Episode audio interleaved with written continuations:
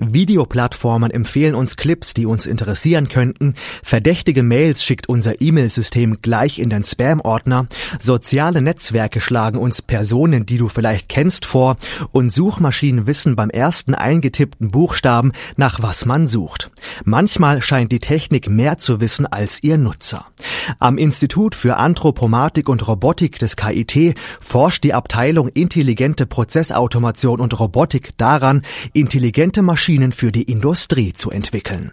Dafür haben sich die KIT-Forscher mit Partnern aus ganz Europa zusammengeschlossen. Im kontinentalen Forschungsprojekt SkillPro.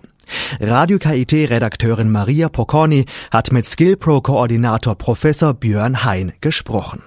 Wir kommunizieren täglich, ob per sozialem Netzwerk, Mail, SMS, Telefon, ganz klassisch per Brief oder sogar von Angesicht zu Angesicht. Doch nicht nur wir können kommunizieren, sondern auch sogenannte intelligente Maschinen. Im Rahmen des EU-Forschungsprojekts SkillPro haben sich Forschungsinstitute und Firmen aus Teilen Europas zusammengetan. Das Ziel des Projekts ist es, die Fähigkeiten von Maschinen zu beschreiben, erklärt SkillPro-Koordinator Prof. Dr. Björn Hein vom Institut für Anthropomatik und Robotik des KIT. Derzeit ist es ja so, wenn ich irgendwas zum Beispiel programmiere mit einem Roboter, dann programmiere ich alles ganz exakt bis aufs letzte i-Tüpfelchen.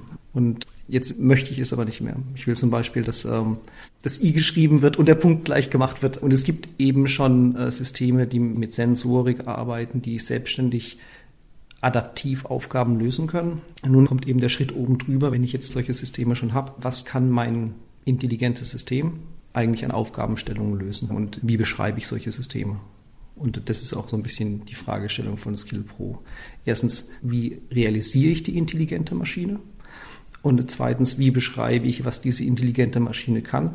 Und dann drittens, wie verknüpfe ich dann mehrere intelligente Maschinen, um eine Aufgabenstellung zu lösen? Sind mehrere intelligente Maschinen erst einmal verknüpft, läuft der Produktionsprozess deutlich schneller ab als bisher. Schließlich müssen einzelne Vorgänge nicht mehr neu programmiert werden, da alles automatisch abläuft. Die Umrüstzeit wird also reduziert. Davon sollen vor allem kleinere und mittlere Unternehmen profitieren, da auch geringe Mengen an Produkten oder Nischenprodukte kostengünstig produziert werden können. Außerdem gilt es herauszufinden, wie ich meine Maschine am sinnvollsten für die Planung und Ausführung verwenden kann. Bekommt das Unternehmen einen Auftrag von einem Kunden, kann es den Produktionsverlauf planen und Rahmenbedingungen wie Zeit, Kosten und Ressourcen festlegen. Ich habe zum Beispiel zwei Einzelstationen. Die eine Einzelstation kann bestücken, die andere Einzelstation kann äh, löten. Und ich schaue mir meine Auftragslage an. Äh, macht es zum Beispiel für mich Sinn, eben meinen Roboter dazu veranlassen, dass eben die Platine erst zur Bestückungsanlage gefahren wird, dann abgeholt wird, dann zur Lötanlage gefahren wird. Dann ist vielleicht der Durchsatz nicht so hoch für diese eine Charge, für diese eine Linie, aber im Gesamtkontext der Anlage passt es wiederum und es ist vielleicht sogar die optimale Lösung, dass ich das so aufteilen kann. Das im Oktober 2012 gestartete Projekt läuft noch bis Ende nächsten Jahres. Die Grundkonzepte konnten schon realisiert werden, das heißt, die intelligenten Komponenten können miteinander kommunizieren und ein Produkt, das auf einem Fließband entlangfährt, greifen. Ist zum Beispiel ein Werkstück auf dem Fließband an der entsprechenden Stelle angekommen, erkennt dies ein Sensor. Das meldet das Fließband an ein übergeordnetes System. Daraufhin fährt ein Industrieroboter an die Position, der Greifer wird informiert und greift das Werkstück. Dann kann der Industrieroboter wegfahren und das Werkstück zu einer anderen Stelle transportieren. Wir haben jetzt sozusagen die Hüllen für die intelligenten Komponenten, für die Steuerung und für äh, die Beschreibung an sich geschaffen. Und die müssen jetzt für die verschiedenen Komponenten mit den wirklichen Fähigkeiten mal getestet werden. Das heißt also verschiedene Greifersysteme und dann die unterschiedlichen Fähigkeiten von diesen Systemen beschreiben und unterschiedliche Robotersysteme und die Fähigkeiten beschreiben und dann an den Aufgabenstellungen testen. Das heißt, so die grobe Struktur, da konnten wir zeigen, funktioniert.